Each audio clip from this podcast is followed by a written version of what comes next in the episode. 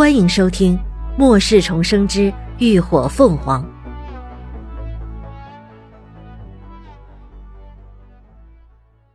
第四十三集。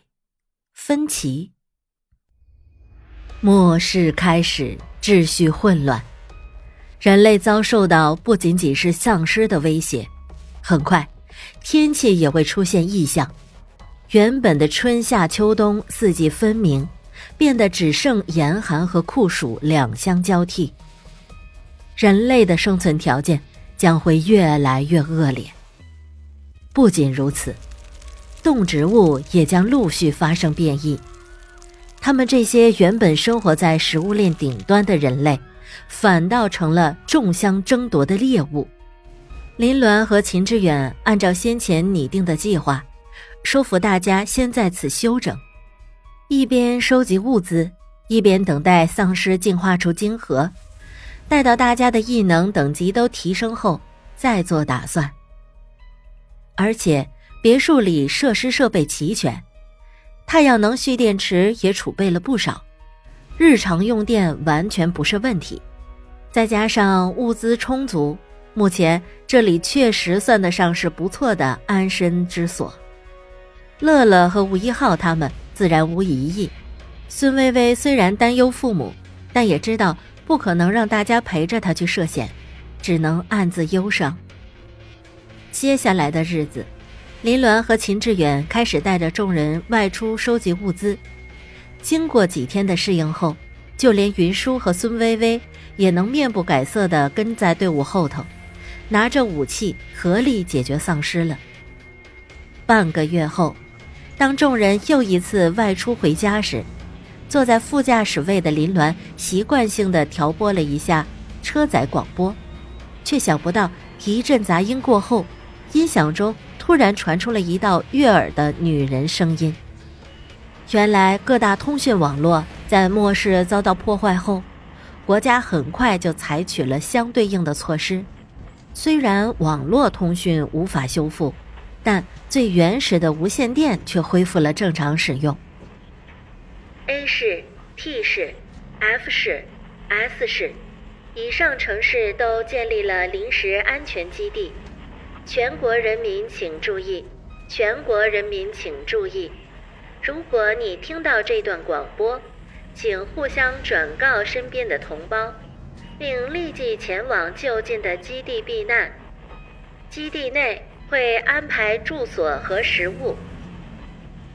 全国人民请注意！全国人民请注意！此时，那女生正在播报政府在各地区组建的临时安全基地，并号召幸存者前往就近的基地避难。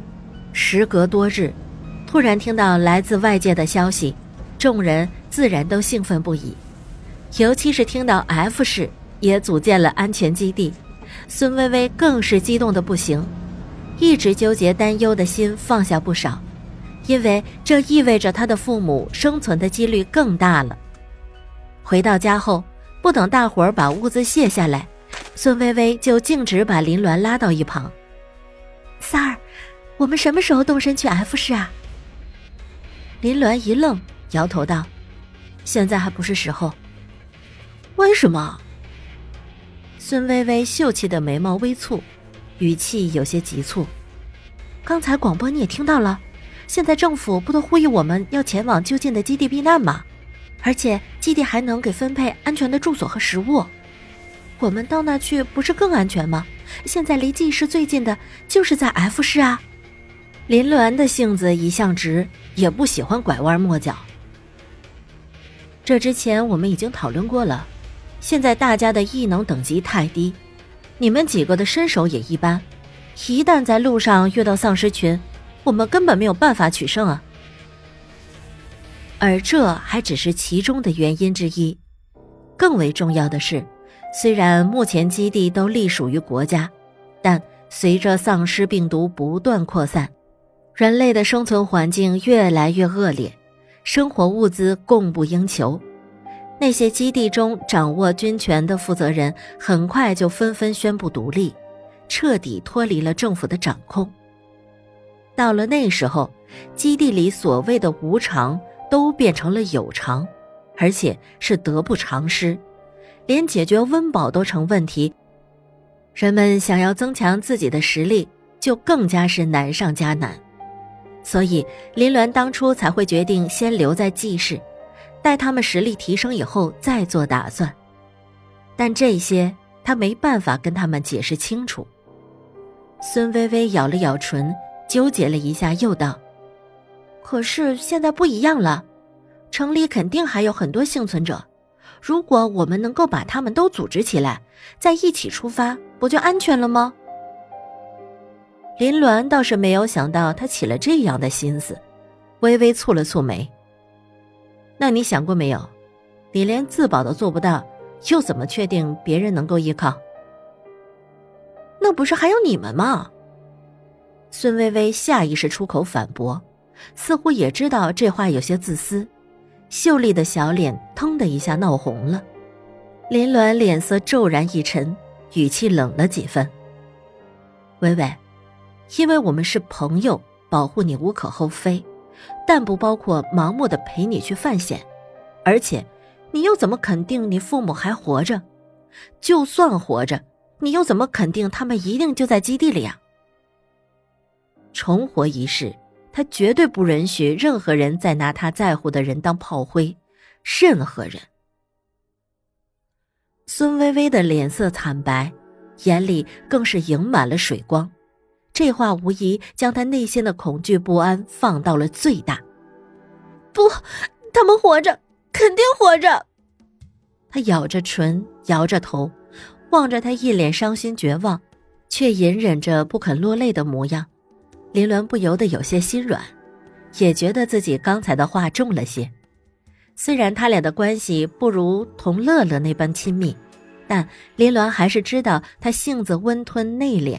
但骨子里却有股犟劲儿，单纯又执拗，认准的事情就不会变通，是最难改变的。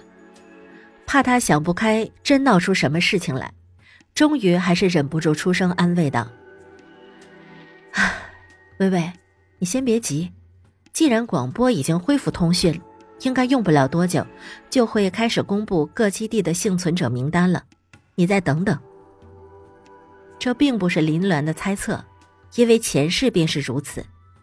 孙微微闻言，心中不免又升起了希望。那，那如果确定我爸妈在 F 市基地，只要他们不是第一批丧尸化的人，以他们的身份，肯定会有人护送他们到安全地点的。如果确定他们在 F 市基地，你就更不用担心了。林鸾道。基地肯定会保障他们的安全，而且我们要做的就是增强自己的实力。等时机成熟，我保证会送你去和他们相聚。你们在聊什么呢？这时，乐乐见俩人不见了踪影，寻了过来。感谢您的收听，下集更精彩。